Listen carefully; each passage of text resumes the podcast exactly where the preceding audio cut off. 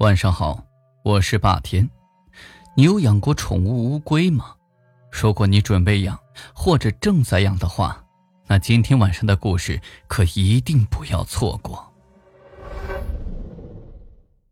在学校附近有一家大型的加工厂，生产效益一直都很好，但据说前一个月出现过一个腐败案，一个刚入职的年轻小伙挪用了公款，然后畏罪自杀。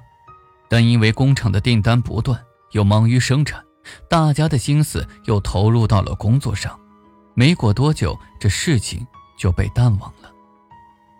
工厂肖老板有一个儿子。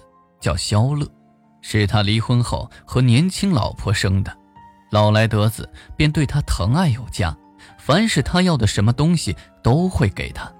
而今年，肖乐已经是二十好几的人了，也不在外去谋求一番事业，天天待在家里啃家业。左邻右舍对他指指点点，他却视若无睹。前两个月，父子也因为这个事情闹了一场。肖老板赌气，直接断了肖乐每个月的零花钱。肖乐不仅没有发愤悔改之意，他最近还迷上了养乌龟。也不知道是听谁说的，养乌龟会有好运气，而这种好运气还是接二连三的那种。不过，要是乌龟养死了的话，一定要水葬它，不能乱扔，否则不幸的事情会接二连三的发生。当然。肖乐只听进去了前半段，后半段就直接当了耳旁风。也不知道是从哪儿的渠道，一下子买了七只三线闭壳宠物乌龟，还特意的去水族馆定制了一个两米长、一米高的玻璃箱，准备安置在家里。哎，都弄快点，弄快点！哎，小心点，别把这儿给弄脏了。你们这是在干什么呢？刚到家门口的肖老板就看到。几个装修人员正在把一个大型的玻璃箱安置在墙上。爸，养乌龟呀？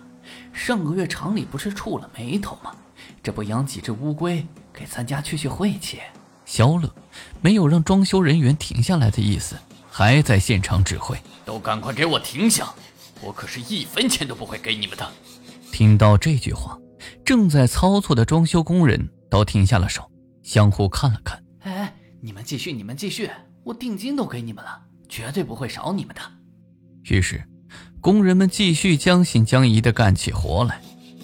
最后，肖乐果然没有食言，他把剩下的工钱给了工人。工人们离开之后，就只剩下肖乐跟他爸爸两人大眼瞪小眼：“你哪来的钱？”“哎呦，爸，你看你说的，我这几天发愤图强来着，就把之前的游戏珍藏品卖了几个。”给我未来创业做启动资金，最好是这样。但乌龟是有灵性的动物，走，跟我去庙里放生了它们。哎呀，爸，你也太封建、太迷信了，这些事儿怎么能信呢？我养乌龟不也是给你讨个好彩头吗？肖乐根本不把他爸说的事情放在心上，反过来还说是为了他爸。肖乐转过身，戴上耳机，摇头晃脑的哼着歌。给玻璃箱的乌龟倒水扔吃的，肖乐的爸爸看着肖乐的背影，气不打一处来，却也没办法，他只能希望儿子是真的发愤图强了。起初，宠物龟在肖乐的细心照料下活动起来生龙活虎，游的也是特别快。但是时间久了，乌龟它养倦了，它又开始迷上了非法赛车。天天晚上跟着一群狐朋狗友到处飙车，好几次出了事故撞了人，都是肖乐的父亲动用了关系来解决的。久而久之，被遗忘的宠物龟因为长时间不换水以及断了食物的供给，这夏天还未过半，它们就全部死在玻璃箱里。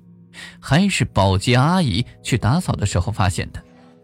他拿着这些乌龟去问肖乐：“少爷，这些乌龟死了。”这怎么处理啊？这个时候的肖乐正在玩着电脑游戏，头也不回的挥挥手就说：“哎，随便随便，扔垃圾桶里。”而保洁阿姨做完清洁之后，带着七只乌龟装进袋子里，带到距离工厂不远处的草地上，找了块非常干燥的土坑，就把乌龟的尸体以及七张白色的纸条就埋了进去。直到第三天下午。